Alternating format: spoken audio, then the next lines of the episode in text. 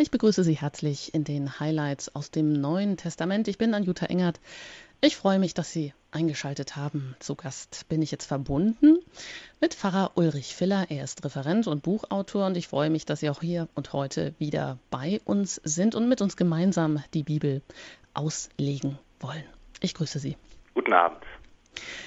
Ja, wir schauen vielleicht einfach mal auf das, was wir letztes Mal ähm, uns, mit dem wir uns beschäftigt haben. Da ging es nämlich darum, wie Jesus nun aus seinem bisherigen, aus seinem normalen, man kann sagen, aus seinem zurückgezogenen Leben heraustritt und in die Öffentlichkeit geht. Er beginnt sein Wirken im heidnischen Galiläa. Das hatten wir bereits gesehen. Dazu haben wir Bibelstellen gelesen.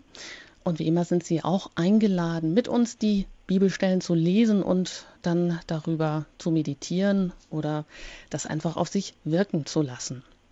Aber wie geht das denn nun eigentlich, dass Jesus aus der bisherigen Anonymität, aus der Unbekanntheit nun plötzlich der ganz andere wird? Aufgrund einer Predigt in der Synagoge, in der er die Heilige Schrift dann auslegt, versetzt er die Menschen ja regelrecht in Staunen. Seine Worte, auch sein Auftreten haben offensichtlich eine bisher ungekannte Vollmacht. Das merken die Leute richtig, im Gegensatz nämlich zu den Schriftgelehrten, die sie bisher gehört haben. Die Menschen sind also regelrecht bestürzt, sie sind betroffen von dem, was Jesus sagt und sie geraten aber auch innerhalb kurzer Zeit so in Wut, weil er ihren, ja, ihren Augen entsprechend in ihren Augen so anmaßend ist, dass die Menge ihn sogar umbringen will. Jesus bleibt aber davon ganz unberührt und er schreitet mitten durch die Menge der Juden in Nazareth hindurch. Also das ereignet sich in seinem Heimatort. Und ja, es macht ihm gar nichts aus mit den Leuten, die nun meinen, es besser zu wissen, wie Gott denkt und handelt. Josef Ratzinger, der schreibt in seinen Jesus-Büchern dazu, dass Jesus schon zu Beginn seines Wirkens das Himmelreich Gottes, also die Herrschaft Gottes über die Welt ankündigt und in diesem Tatwort eben auch seine Rede schon Wirklichkeit wird. Tja, aber eben soweit die Zuhörer ihn in seinem Wort annehmen wollen. Das ist natürlich auch immer die Voraussetzung. Und Jesus zeigt seine Vollmacht auch gleich, indem er heilt. Er heilt die Kranken, die Bedrückten, die Unfreien, auch die sogenannten Besessenen.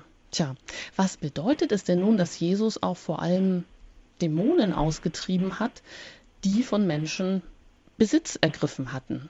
Und welche tiefere Bedeutung haben die vielen Heilungen gleich zu Beginn seines Wirkens, als die Menschen, die seine Heilungswunder sehen, gleich auch in Scharen zu ihm strömen und auch gewissermaßen ihm das Haus einrennen, dort wo er die Nacht verbringt. Tja, ich habe mich da auch gefragt, wo suchen wir denn heute überall Heilung? Aus Krankheit, aus seelischer Not, aus Sinnlosigkeit, aus Ruhelosigkeit.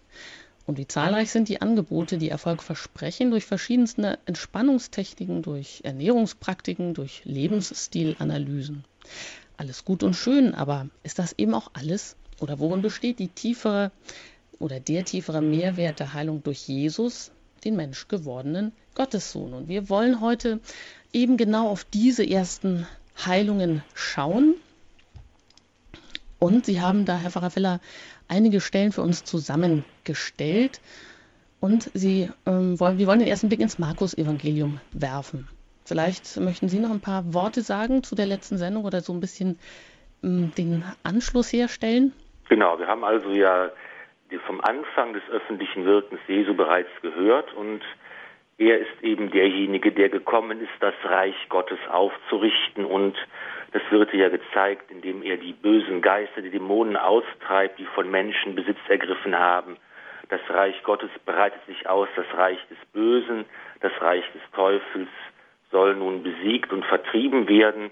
Und das Auftreten des Herrn mit Macht als Sohn Gottes, als Messias, das äh, bewirkt ganz unterschiedliche Reaktionen. Wir haben, Sie haben es angesprochen, dass die Menschen, die ihn ja kennen, seine Familienangehörigen Ärgernis nehmen, Anstoß nehmen, dass sie eben sagen, wir kennen ihn doch, er ist doch der Sohn des Zimmermanns und wir kennen seine Familie und wieso kommt er dazu, jetzt in solcher Art und Weise aufzutreten, das erzeugt nicht nur Bewunderung und Nachfolge, es erzeugt auch Anstoß und Ärgernis. Und hier wird einfach deutlich, Gott stülpt den Menschen nicht das Heil einfach über, sondern er will, dass die Menschen ihr Herz öffnen. Gott möchte mit uns handeln und er handelt nicht ohne uns und über unseren Kopf hinweg.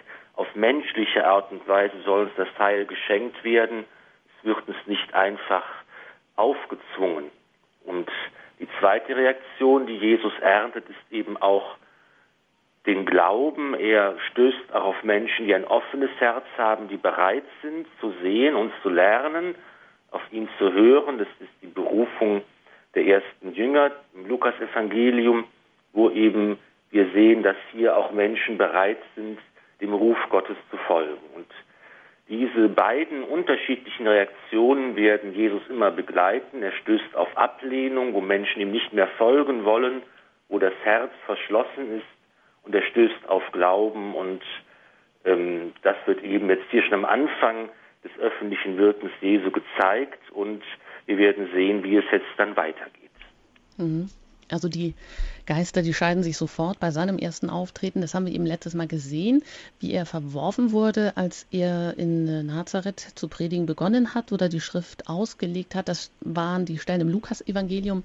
Jetzt, heute schauen wir uns die erste Stelle im, im Markus-Evangelium an. Auch dort tritt jetzt Jesus auf, aber wir haben einen Ortswechsel. Wir befinden uns, wir kommen nach Kafana um. Und wir schauen uns die Stelle im ersten Kapitel an, Vers 21 bis 28. Da heißt es: Sie kamen nach Kafana um. Am folgenden Sabbat ging er in die Synagoge und lehrte. Und die Menschen waren sehr betroffen von seiner Lehre. Denn er lehrte wie einer, der göttliche Vollmacht hat, nicht wie die Schriftgelehrten. In ihrer Synagoge saß ein Mann, der von einem unreinen Geist besessen war. Der begann zu schreien. Was haben wir mit dir zu tun, Jesus von Nazareth? Bist du gekommen, um uns ins Verderben zu stürzen? Ich weiß, wer du bist, der Heilige Gottes. Da befahl ihm Jesus, schweig und verlass ihn. Der unreine Geist zerrte den Mann hin und her und verließ ihn mit lautem Geschrei. Da erschraken alle, und einer fragte den andern, was hat das zu bedeuten? Hier wird mit Vollmacht eine ganz neue Lehre verkündet. Sogar die unreinen Geister gehorchen seinem Befehl. Und sein Ruf verbreitete sich rasch im ganzen Gebiet von Galiläa. Also das ist die erste Stelle, die wir einfach ein bisschen genauer unter die Lupe nehmen wollen. Das beginnt ja gleich mit Sie kamen. Also Jesus ist schon gar nicht mehr alleine. Genau, wir haben vorher ja die Berufung der ersten Jünger. Das ist Simon, der später Petrus genannt wird, sein Bruder Andreas, Jakobus und Johannes, die von den von ihrer Tätigkeit als Fischer weggehen, um Jesus nachzufolgen. Und ähm, die Gruppe kommt nun nach Kapharnaum. Dort ist ja die Heimat der Apostel. Dort hat Simon Petrus sein Haus. Und nun wird eigentlich ein Tag, ein Sabbat geschildert, der vielleicht so wie viele andere abgelaufen ist. Vielleicht haben die Apostel diesen Tag noch besonders in Erinnerung, weil er ja der erste Sabbat nach ihrer Berufung gewesen ist. Und wir können uns aber durchaus vorstellen, dass das ein typischer Sabbat gewesen ist. Er besteht aus dem Besuch der Synagoge, aus der Predigt, der frohen Botschaft, die Heilungen und das staunende Volk, das sieht, dass hier etwas ganz Neues geschieht. Also Markus gestaltet den Beginn dieser Heilsbotschaft von Jesus nicht irgendwie besonders. Es ist eigentlich relativ normal, oder? Ja, wie gesagt, es wird eigentlich so ein typischer Sabbat dargestellt und es wird herausgestellt, was Jesus eigentlich hier Neues tut. Er lehrt mit Vollmacht. Es ist also nicht ein juristischer theoretischer Prediger, der ähm, immer versucht, sich durch Schriftzitate, Schriftzitate abzusichern oder durch die bewährte Auslegungspraxis seine Predigt begründet, sondern hier tritt das lebendige Gotteswort vor die Menschen. Er ist der Gesandte Gottes, er ist der Sohn Gottes, er spricht mit Vollmacht, sein Wort ist wirklich Gottes Wort und das spüren die Menschen, sind davon betroffen. Hm. Also er ist anders als die Schriftgelehrten, sagen Sie, die eben so juristisch das Wort oder das Gesetz ähm, ausgelegt haben. Jesus tritt, einer auf, tritt auf mit, mit einer Vollmacht, das merken die Menschen, einer, der Macht hat. Und ähm, das scheint hier auch wichtig zu sein, dass das Wort oder auf das Wort dann auch eine Tat folgt. Das ist ganz typisch beim Markus-Evangelium. Der stellt das sehr nachdrücklich heraus dass eigentlich einmal das Wort Gottes gepredigt wird und dass dann aber eben auch die bösen Geister ausgetrieben werden. Hier ist im Markus-Evangelium eigentlich deutlich, das bezeugt, dass dieses Wort auch ein machtvolles Wort ist, dass es Gottes Wort ist. Und das hängt hier zusammen miteinander. Mhm. Und da geht es also um die Heilung eines Mannes mit unreinem Geist. Wie kann man sich das denn, wenn man das auch heute als heutiger Leser liest, wie kann man das verstehen? Was ist ein Mensch mit einem unreinen Geist? Ja, das ist eine Form von, von Besessenheit, dass eben es tatsächlich Fälle gibt. Im Evangelium werden ganz viele geschildert, dass eben Dämonen, böse Geister Besitz ergreifen von einem Menschen und ihn quälen und auch heute kennt man verschiedene solcher Beispiele dafür. Man wird sicher nicht sagen können, dass es einfach nur verschiedene Nervenkrankheiten oder Epilepsie gewesen sind, Krankheitsformen, die man damals nicht erkannte und deren Ursache man dann auf böse Geister zurückgeführt hat, sondern man muss tatsächlich annehmen, das unterscheidet eben auch, es gibt tatsächlich normale, in Anführungszeichen, Krankheiten. Und es gibt eben auch Formen wie eben hier Dämonen, böse Geister von Menschen Besitz ergreifen. Und Jesus ist es eben, der die Macht hat, sie zu vertreiben. Das ist jetzt dann aber nicht so gemeint, wie wenn wir jetzt heute sagen, ich bin von einem Gedanken besessen oder ich bin von einer schlechten Eigenschaft ähm, besessen, die verdunkelt alles andere oder lässt mich eben nur noch das Negative sehen oder sowas in der Art. War es wohl dann nicht, oder? Es ist tatsächlich so, dass das Böse, der Böse, der, der Satan, die Dämonen in irgendeiner Form von außen her Einfluss nehmen auf den Menschen. Das mhm. genau. einzeln zu begründen ist wahrscheinlich ja. sehr spekulativ, aber das ist einfach die Aussage des Evangeliums, die man auch so annehmen kann. Ja, das ist richtig. Mir geht es nur darum, dass man das übertragen kann auf heutige, auf heutige Lebensverhältnisse. Sonst tut man das ja auch schnell ab und sagt, okay, ähm, das war damals so die bösen Geister, da haben die Menschen daran geglaubt und die waren besessen. Sowas gibt es heute gar nicht mehr. Tritt das heute in einem anderen Gewand auf, dass wir eben auch genauso natürlich von solchen Einflüssen besetzt sind? Ich würde nicht sagen, dass es in der Form das heute nicht mehr gibt. Es gibt ja eben ein, eine Form, dass die Kirche mit diesem Phänomen umgeht. Es gibt ein besonderes Gebet, das dann äh, gebetet wird, damit Menschen von solchen bösen Geistern befreit werden. Das Exorzismusgebet. Es gibt ja auch Berichte von Priestern, die als Exorzisten heute arbeiten und die eben sagen, dass auch heute solche Fälle durchaus äh, auftauchen und vorkommen. In unserem Gesichtsfeld ist das wahrscheinlich nicht der Fall und man soll jetzt auch nicht zu viel äh, darüber spekulieren, aber es ist tatsächlich eine, eine reale Möglichkeit, dass das Böse ganz gegenwärtig ist in unserer Welt, sieht jeder, der die Augen offen hat und dass auch das Böse von Menschen Sitz ergreifen kann, ist auch möglich, aber es hat eben auch die Kirche ein Instrumentarium, um eben damit umzugehen. Mhm. Interessant ist ja jetzt, wenn wir zum Text zurückkehren, ähm, dass dieser Mann, also dass der Dämon aus ihm etwas herausschreit.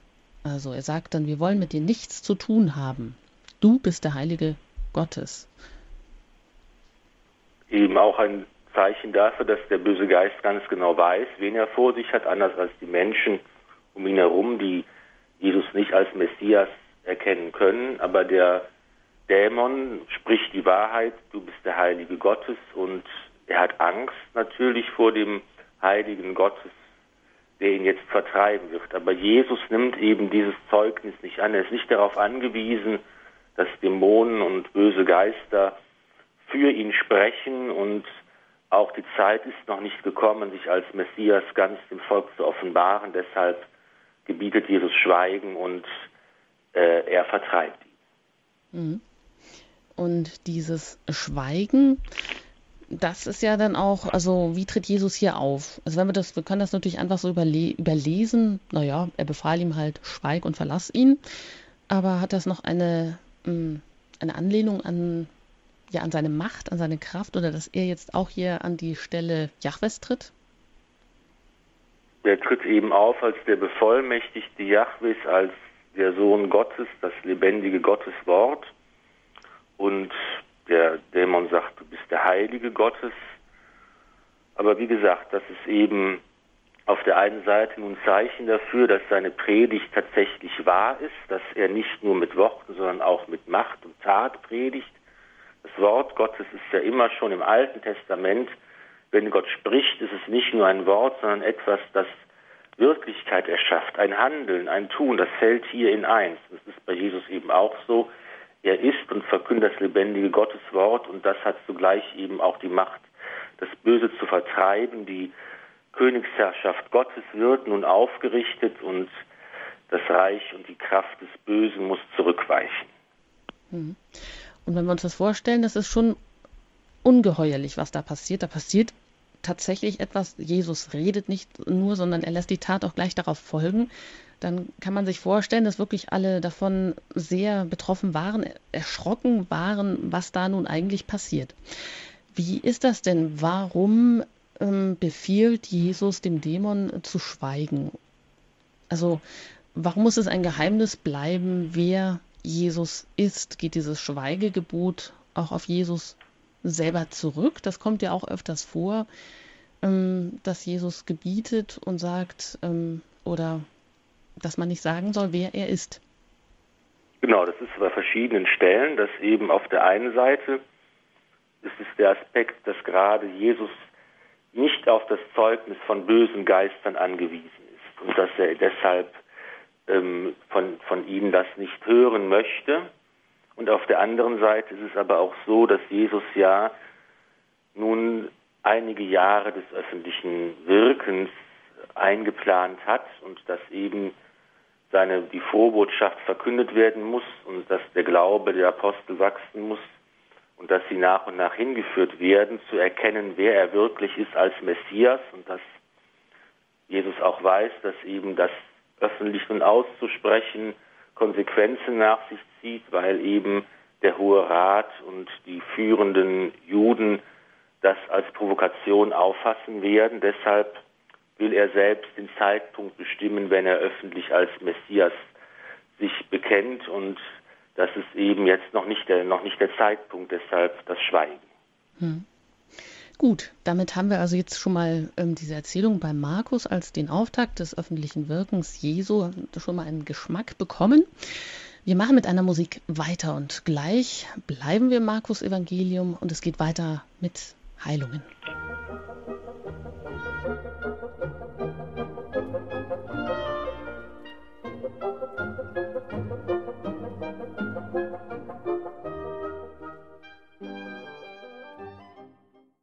Bin im Gespräch mit Pfarrer Ulrich Filler. Er legt uns heute in den Highlights aus dem Neuen Testament wieder Bibelstellen aus. Es geht heute um das Wirken Jesu, sein erstes Auftreten. Wir haben das gerade gesehen und gehört im, in der Synagoge von Kapharnaum. Und wir schauen weiter. Es schließt sich dann im Markus in dem in der Bibeltext die Stelle im ersten Kapitel an Vers 29 bis 31. Den lesen wir jetzt. Jesus heilt da die Schwiegermutter des Petrus. Da heißt es, Sie verließen die Synagoge und gingen zusammen mit Jakobus und Johannes gleich in das Haus des Simon und Andreas. Die Schwiegermutter des Simon lag mit Fieber im Bett. Sie sprachen mit Jesus über sie, und er ging zu ihr, fasste sie an der Hand und richtete sie auf. Da wich das Fieber von ihr, und sie sorgte für sie.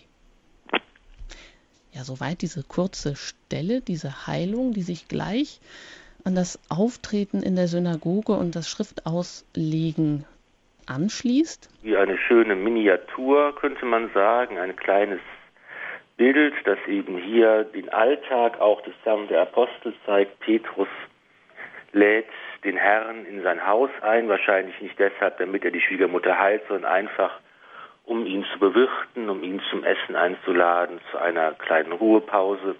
Und das kann man sich so lebhaft vorstellen, dass man miteinander spricht und die Frage kommt auf, wo ist denn die Schwiegermutter, die sonst da ist, sie liegt mit Fieber im Bett und Jesus geht zu ihr und ähm, er nimmt sie an der Hand, er richtet sie auf. Das ist ja auch so ein Bild dafür, wie Jesus an den Menschen handelt. Er berührt uns, er nimmt uns bei der Hand, er zieht uns an sich, er richtet uns auf und er heilt sie so, dass auch die Krankheit vollständig verschwindet. Es bleibt keine Mattigkeit, keine Erschöpfung zurück. Sofort kann die Schwiegermutter hier aktiv werden und sich mit um die Gäste kümmern. Das ist ja eigentlich auch erstaunlich. Also sie steht dann sofort auf und dann äh, so, also man stellt sich das so vor, sie tut das, was sie immer getan hat, sie bedient die Gäste, sie kümmert sich um das Wohl der Gäste, so als wäre gar nichts geschehen. Genau. Mhm. Und wir haben ja, wie Sie sagen, den Wechsel. Zuerst tritt Jesus in der Synagoge auf, da gipfelt das ganze Geschehen in der Dämonenaustreibung. Jetzt sind wir hier zu Hause in der Privatsphäre sozusagen. Und auch da heilt er gleich die Schwiegermutter. Ist das wichtig, in welchen Schritten sich das hier vollzieht?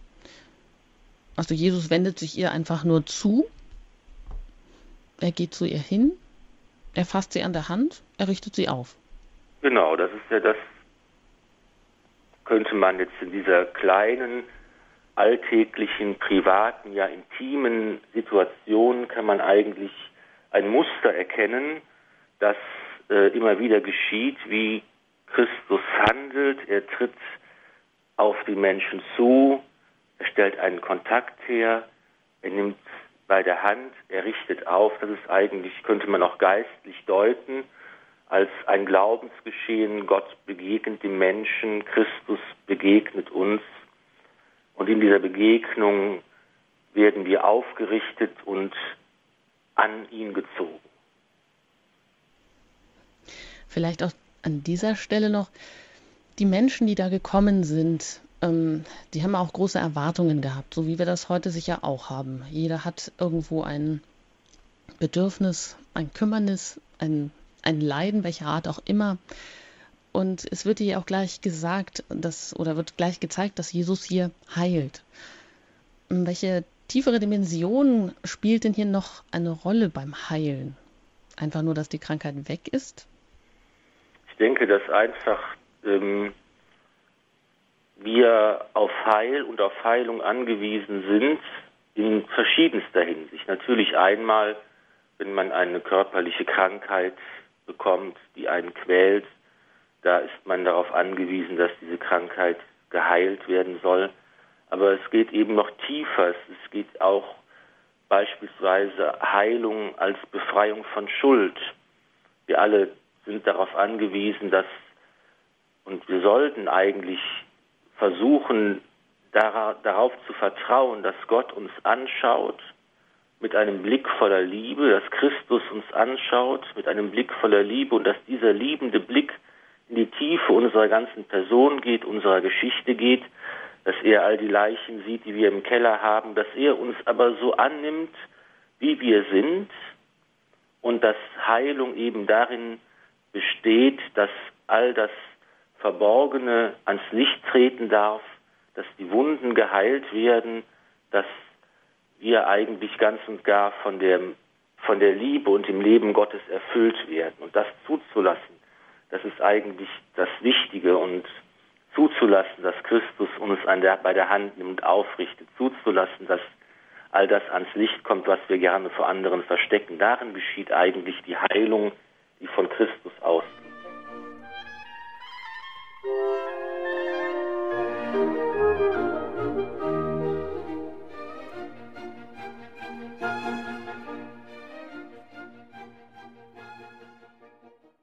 Sie haben eingeschaltet bei Radio Horeb in den Highlights aus dem Neuen Testament. Heute mit dem achten Teil. Wir beschäftigen uns mit Jesu erstem Auftreten in Galiläa. Wir waren zuerst, haben wir den bei Markus angeschaut, wie Jesus in der Synagoge von Kapharnaum lehrt, wie er einen, einen besessenen Mann heilt, wie er die Schwiegermutter des Petrus heilt. Und wir schauen jetzt in das Lukas-Evangelium. Da geht es um Krankenheilungen am Abend. Zu Gast ist Pfarrer Ulrich Filler. Er legt die Bibelstellen aus. Mein Name ist Anjuta Engert. Und da schauen wir gleich hinein ins Lukas-Evangelium im vierten Kapitel, Vers 40. Da heißt es: Als die Sonne unterging, brachten die Leute ihre Kranken, die alle möglichen Leiden hatten, zu Jesus. Er legte jedem Kranken die Hände auf und heilte alle. Von vielen fuhren auch Dämonen aus und schrien: Du bist der Sohn Gottes! Da fuhr er sie schroff an und ließ sie nicht reden denn sie wussten, dass er der Messias war. Soweit diese Stelle im Lukasevangelium zu den Krankenheilungen am Abend. Von der Heilung der Schwiegermutter bei Markus, des Besessenen, kommt Jesu oder die Menschen, so haben sie ihn gesehen, wie er auftritt in der Synagoge, was er lehrt. Sie sind angezogen von ihm. Und deshalb kommen jetzt hier auch ganz, ganz viele Menschen, die Massen strömen herbei sozusagen. Wohlgemerkt, wir sind immer noch an demselben Tag, an diesem Sabbat, der morgens begonnen hat mit dem Gang in die Synagoge, dann im Haus des Petrus tagsüber war und jetzt als Sabbat dann äh, zu Ende geht und da durfte man ja am Sabbat nicht die Kranken tragen und zu Jesus bringen, aber jetzt am Abend, im Sonnenuntergang, endet dieser Sabbat und dann äh, kommen eben viele, viele Menschen mit den Kranken und bringen sie zu Jesus. Lukas ähm, hat wahrscheinlich hier auch von Markus ähm, das übernommen. Er fasst das etwas zusammen, das Geschehen. Und wir sehen eben hier eine große Menschenmenge, viele, viele, die auf Heil hoffen und Jesus legt ihnen die Hände auf. Es ist ein altes Zeichen dafür, dass Kraft übertragen wird, dass Macht übertragen wird, die Handauflegung, dass eine Beauftragung geschieht, dass eine, eine Heilung geschieht. Auch bei der Beichte legt der Priester, wenn er nicht im Beistuhl sitzt, dem Penitenten die Hände auf und das ist das Zeichen, dass eben Heil geschenkt wird, Schuld vergeben wird. Das Reich Gottes breitet sich aus. Hier wird auch davon gesprochen, dass Dämonen ausgetragen werden auch hier nimmt Jesus das Zeugnis der Dämonen nicht an, du bist der Sohn Gottes, sondern er gebietet ihnen Schweigen. Hm. Also auch hier wieder, ähm, die Zeit ist noch nicht gekommen oder ist noch nicht reif, seine Identität jetzt so bekannt zu geben oder auch äh, sie auf die Art und Weise von diesen Dämonen bekannt geben zu lassen.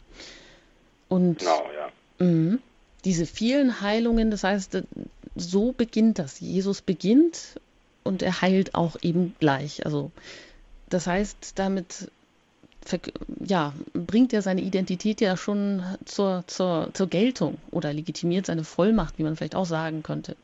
Wird ihm hier das Bild gezeichnet, wer Jesus ist. Er ist derjenige, der sich aller Geplagten, aller Leidenden annimmt, wirksam und machtvoll. Er ist derjenige, der sagt, kommt alle zu mir, die euch plagt und schwere Lasten zu tragen habt ich werde euch Ruhe verschaffen. Die Schriftgelehrten, die tauchen hier ja eigentlich gar nicht auf, die spielen hier keine Rolle. Das heißt, die haben sich schon abgewandt oder die, die vielleicht meinen oder das, ähm, das Kommen des Propheten oder des Messias erwartet haben, die ähm, sind hier gar nicht in der ersten Reihe. Das wird erst, diese Konfrontation wird dann erst später im Evangelium kommen, dass da immer wieder die Schriftgelehrten auch die ähm, Jesus aufsuchen und mit ihm sprechen, ihn hinterfragen und ihn auf die Probe stellen wollen. Hier sind wir zunächst nur, sehen wir Jesus in Kontakt mit den Menschen, die ähm, von ihm gehört haben, die ihn in der Synagoge erlebt haben und die jetzt natürlich sehen, dass sein Wirken machtvoll ist, dass es, ähm, dass er tatsächlich äh, Menschen heilen kann und die nun seine Nähe suchen und äh, um eben das Heil zu erfahren. Mhm.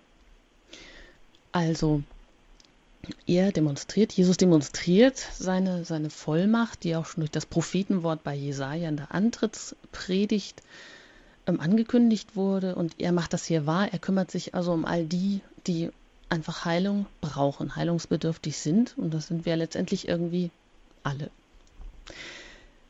Schauen wir auf die nächste Stelle, wie es weitergeht im Lukas Evangelium.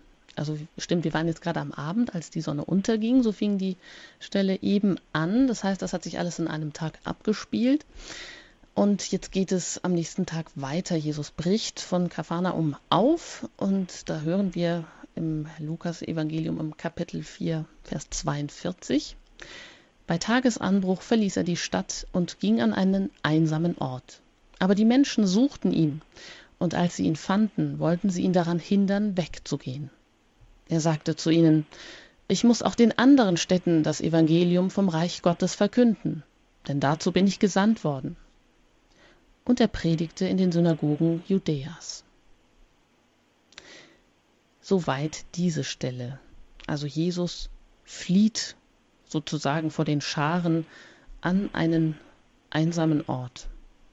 Aber Man kann sich hm? vielleicht vorstellen, dass so viele Menschen waren, dass es die ganze Nacht hindurch oder bis spät in die Nacht hinein gedauert hat, bis äh, Jesus sich aller Kranken angenommen hat, die da waren. Und nun ist es eben auch wichtig, äh, dass Jesus nicht als Arzt gekommen ist im klassischen Sinne, der nun dafür sorgt, dass alle Kranken geheilt werden, sondern es geht um etwas Tieferes.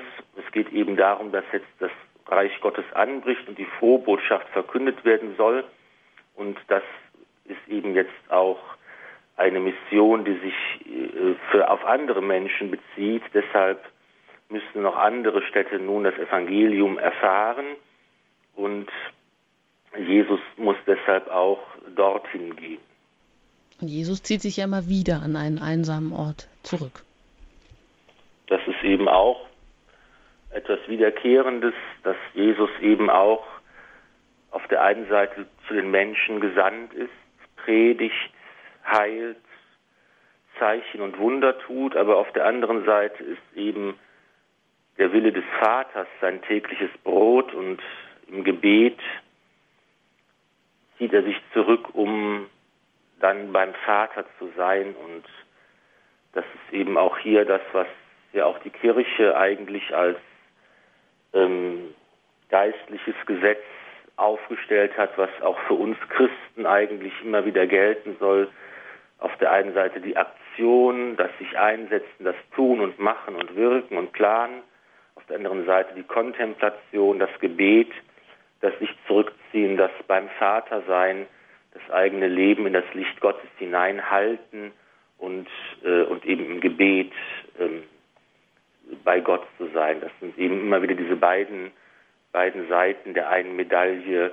Und es ist immer gut, wenn wir uns auch in unserem täglichen Leben darum bemühen, diese beiden Seiten ungefähr in die Waagschale zu bekommen. Mhm. Das ist hier auch ganz drastisch ähm, geschildert. Da waren also die, die Massen, die ihn bedrängt haben. Und man kann sich vorstellen, dass es gar nicht, gar nicht einfach war, dass Jesus sich überhaupt an einen einsamen Ort zurückziehen konnte. Also er wurde wahrscheinlich regelrecht bedrängt. Also ich, so wie wir vielleicht heute auch bedrängt werden von allen möglichen ähm, ja, Beschäftigungen oder von allen möglichen Aufgaben, die wir natürlich auch erledigen müssen, dass es auch immer wieder so ein innerer Kampf ist, sich doch diese Zeit ähm, ins Gebet zu gehen, ähm, zu nehmen, jeden Tag. Genau, das ist eigentlich ähm, ja die Herausforderung, sich den vielen, in den vielen Beanspruchungen des Alltags ähm, einfach immer wieder daran zu erinnern, die vertikale Dimension zu suchen sozusagen. Ich habe gerade eben einen Artikel gelesen über das, das Bemühen um das innere Gebet, dass man eben das immerwährende Gebet, dass man eben versucht, in seinem Alltag mit Gott verbunden zu bleiben. Da gibt es einen interessanten Vorschlag. Da gibt es so ein, ein Sportgerät, das eigentlich eine kleine Box ist, das einen daran erinnern soll, Sport zu treiben.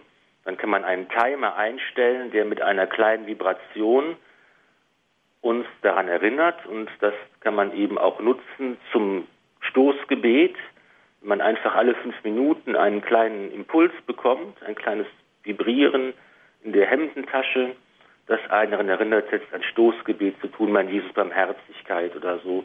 Das ist einfach auch möglich, in einem aufreibenden, anstrengenden Alltag während der Arbeit immer wieder den Blick zum Himmel zu lenken und sich im Gebet mit Gott zu verbinden. Also diese Verbindung, diese, dieser, diese Schnur oder dass die, die Leine nach oben, ähm, die Vertikale zu Gott hin nicht, nicht abreißt, sich da immer wieder auch erinnern zu lassen.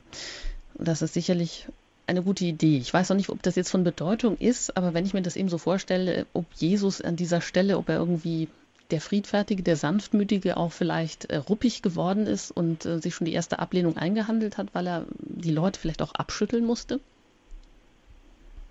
Das ähm, ist, ist vielleicht die Frage, wie die Menschen dann reagiert haben. Sie werden sicher enttäuscht auch gewesen sein. Aber das ist eben auch hier wieder ein guter Hinweis für uns, dass wir vielleicht auch manchmal verschiedene Erwartungen haben, was Gott denn bitte für uns tun soll und wie Gott bitte schön handeln soll und was wir jetzt glauben von ihm zu brauchen und dass eben Gott nicht unsere Erwartungen erfüllt, sondern dass er der ganz andere ist und dass auch wir vielleicht manchmal falsche Erwartungen haben, wie die Menschen, die in Jesus den Messias gesehen haben, der nun die Römer vertreibt und der ihnen Brot gibt und der für sie sorgt. Und diese Erwartungen sind eben nicht die Erwartungen Gottes. Und da sind auch wir in der Gefahr immer wieder, dass wir falsche Erwartungen haben und dass wir dann von Gott enttäuscht sind, weil er nicht so handelt, wie wir es wünschen. Aber da ist immer die Gefahr, dass wir Gott zu unserem ähm, zu unseren Bedingungen arbeiten lassen wollen. Und da muss man immer sehen, Gott ist der ganz andere. Er setzt seinen Willen um und wir sollen eben als erstes nach seinem Willen fragen und dann unsere Erwartungen daran ausrichten. Ja, bevor wir weitermachen, hier nochmal eine Musik. Dann ähm, hören wir gleich die nächste Stelle im Matthäus-Evangelium im vierten Kapitel, Vers 23 bis 25. Ähm, wo, was geht, wie geht es weiter, wo geht Jesus hin?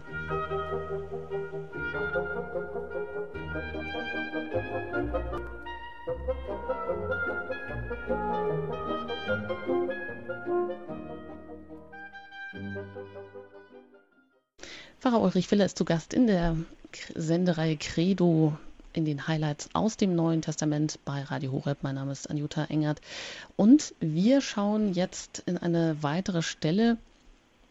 Jesu bricht auf, er zieht weiter. Ähm, Im vierten Kapitel bei Matthäus, Vers 23, da heißt es. Er zog in ganz Galiläa umher, lehrte in den Synagogen, verkündete das Evangelium vom Reich und heilte im Volk alle Krankheiten und Leiden und sein Ruf verbreitete sich in ganz Syrien. Man brachte Kranke mit den verschiedensten Gebrechen und Leiden zu ihm, Besessene, Mondsüchtige und Gelähmte, und er heilte sie alle. Scharen von Menschen aus Galiläa, der Dekapolis, aus Jerusalem und Judäa und aus dem Gebiet jenseits des Jordan folgten ihm. Jesus verkündet also die Heilsbotschaft. Alle, ja, es werden alle Leidenden zu ihm gebracht Sie werden hier aufgezählt, Besessene, Mondsüchtige, Gelähmte. Das ist offensichtlich hier wichtig. Ja, dass wir sehen hier, dass äh, eine ganz wieder eine große Schar von Menschen kommt. Es werden eben ganz unterschiedliche Krankheitsbilder ähm, genannt. Und da wird deutlich, dass einfach die Menschen in ihrer Vielzahl von Leiden, in der Vielzahl der Gebrochenheit, in, der, äh, in den vielfältigen Formen der Hilfsbedürftigkeit hier bei Jesus gut aufgehoben sind und dass er derjenige ist, der ihnen eigentlich äh, das Heil bringt. Hm. Also Jesus bringt das Heil. Das Heilen und auch diese Vollmacht, Dämonen auszutreiben, gehört das mh, hm, auch zusammen? Das sind sie wie, das ist dieser Zusammenhang, dass Jesus auf der einen Seite das Wort Gottes ist und das Wort Gottes predigt und auf der anderen Seite es eben auch dadurch beweist und zeigt, dass eben die Dämonen ausgetrieben werden, die Krankheiten geheilt werden, dass Gottes Reich jetzt bereits an, es ist noch nicht vollendet, aber es hat schon angefangen. Die Gottesherrschaft hat begonnen auf der Erde und sie kann die Macht des Bösen, die Macht der Sünde, die Krankheit, das Leid, letztlich ja den Tod überwinden und vertreiben. Und das ereignet sich nun. Hm. Und diese Vollmacht, Dämonen auszutreiben, das hat, also Ratzinger bezieht sich dann darauf oder ähm, sagt eben, das ist eben auch kein magischer Spuk oder kein magisches Verständnis vom Heilen, bei dem man sich eben dann auch dieser dunklen, dieser geheimnisvollen Mächte zu bedienen versucht, sondern es geht genau darum, die Welt eben von dieser dunklen Bedrohung auch zu befreien. Es geht darum, eben das, die Gottesherrschaft auszubreiten und ähm, deshalb soll eben nicht irgendwie magisch missverstanden werden, sondern hier geht es darum, dass Jesus Christus, der Sohn Gottes, auf die Welt gekommen ist, um eben den Menschen nun eine Brücke zum himmlischen Vater zu schenken, eine Verbindung. Er ist der Mittler, der Weg, die Wahrheit und das Leben. Er ist derjenige, durch den die Menschen zum ersten Mal wieder Gott berühren können, in Kontakt treten können. Der Himmel wird sozusagen durch den Tod und die Auferstehung des Herrn geöffnet. Und dieses, was Jesus da tut und zeigt, dass es eben diese Verbindung zum himmlischen Vater, die Verbindung zu Gott herzustellen und das Heil zu schenken, das ist ja das, was dann nach der Himmelfahrt des Herrn die Kirche als Aufgabe hat, dass sie eben uns das Heil Gottes schenkt, dass sie das Evangelium verkündet, dass sie die Gottesherrschaft auf der Welt auszubreiten versucht und dass durch sie der Geist Gottes handelt und ähm, uns Heilung schenkt und Leben über den Tod hinaus. Hm. Und ihm diese Heilung für die Menschen wahrscheinlich auch so wichtig, weil sie sehen, Gott meint es wirklich auch ganz ernst mit mir indem er etwas an mir bewirkt und ähm, ja, mir so etwas Gutes tut, kann ich dann vielleicht auch eher an ihn glauben und mich durch diese Heilung, wie Ratzinger sagt, dann auf Gott hin in Bewegung setzen. Also diese Heilungen als Zeichen, die auf Gott selber verweisen. Also dass es nicht dabei stehen bleibt, sondern dass es dann zu diesem inneren und Prozess kommt, zu diesem Einswerden des Menschen mit Gott oder dass äh, dadurch der Mensch angespornt ist, sich auf Gott hin zu bewegen, seine Augen vielleicht äh, nach oben zu heben. Das ist ja die Antwort auf die Frage, warum Jesus nicht alle Kranken geheilt hat, sondern immer nur einige. Es ging ihnen nicht um die Krankenheilung als solche, als Befreiung von der Krankheit, sondern es geht eben darum zu zeigen, weil dir hier Heil widerfährt, deshalb kannst du äh, in Bewegung kommen. Deshalb kannst du dein Leben verändern. Deshalb kannst du dich neu ausrichten und nach dem Willen Gottes fragen. Es ist ja auch bei vielen Wundererzählungen und Wunderheilungen so, dass eigentlich immer auf die, auf die Heilung selbst noch die Antwort des Glaubens kommen muss. Dass Jesus eben sagt, dein Glaube hat dir geholfen. Dass eigentlich das zusammengehört und das eine, ähm, ja, das dem anderen vorausgeht. Hm. Kann man dann so sagen oder ist es dann so, so wie Eugen Bieser das ausdrückt, dass das Christentum eine therapeutische Religion ist oder ist das ein verkürzter Begriff? Wie würden Sie das einordnen? Es kommt darauf an, wie man jetzt das Wort Therapie versteht. Aber natürlich kann man durchaus sagen, dass eigentlich wir eine therapeutische Religion sind, insofern wir ja Jesus auch als unseren Arzt bezeichnen, der gekommen ist und der sich selbst auch so bezeichnet, der gekommen ist, die Sünder zu rufen, nicht die Gerechten, dass die Sakramente wie Medizin sind, die uns äh, von der Krankheit der Sünde und des Bösen befreit und dass eigentlich die Gnade, die sie vermitteln, das göttliche Leben wie eine ja, Medizin ist, die uns stärkt und letztlich hilft, den Tod zu überwinden.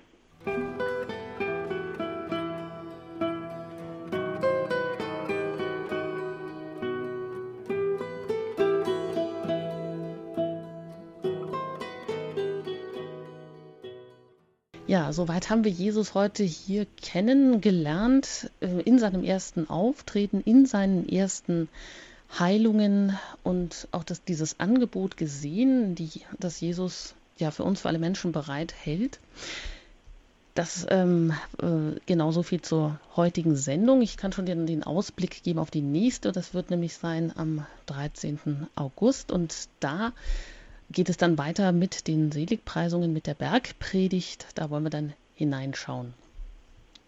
Ja, vielleicht einige kurze Anmerkungen noch, wenn Sie vielleicht die ein oder andere Sendung verpasst haben und das gerne aber noch einmal nachhören möchten. Bisher haben wir, äh, das ist heute der achte Teil von den Highlights aus dem Neuen Testament, dann können Sie das gerne bei uns tun, im Podcast Angebot unter www.hore.org. Podcast Angebot, da finden Sie dann die jeweilige Sendung und dort sind die letzten Sendungen abgelegt. Die können Sie sich dann herunterladen und noch einmal anhören. Aber wir hatten hier bereits auch eine ganze Sendereihe, nämlich die Highlights aus dem Alten Testament. Und die sind mittlerweile auch als CD natürlich verfügbar, aber auch als in Buchform herausgekommen im FE Medienverlag. Herr Pfarrer Filler, wie viele Bände sind denn mittlerweile jetzt schon erschienen? Ja, von den acht Bänden, die es geben soll, ist jetzt der siebte Grad im Druck. Ich erwarte jetzt eigentlich jeden Tag, dass er erscheint und dann wird im zweiten, in der zweiten Jahreshälfte dann auch der letzte und achte Band erscheinen. Schön, also da können Sie sich das als Literatur besorgen, dann noch dieses Jahr, vielleicht alle acht Bände zu einem günstigen Preis im FE Medienverlag herausgegeben von Pfarrer Ulrich Filler oder aber auch dann als mm, Sendemitschnitt beim CD-Dienst und den erreichen Sie unter der 08328 921 120. Ich darf mich an dieser Stelle fürs Zuhören bedanken. Bei Radio Horeb geht es hier weiter mit dem Nachtgebet der Kirche. Auch bei Ihnen darf ich mich herzlich bedanken, Herr Pfarrer Ulrich Filler. Mein Name ist Anjuta Engert und Sie können uns jetzt noch den Segen spenden. Der Herr sei mit euch. Und mit deinem Geiste. Es segne euch der allmächtige und gütige Gott, der Vater und der Sohn und der Heilige Geist. Amen. Gelobt sei Jesus Christus. In Ewigkeit. Amen.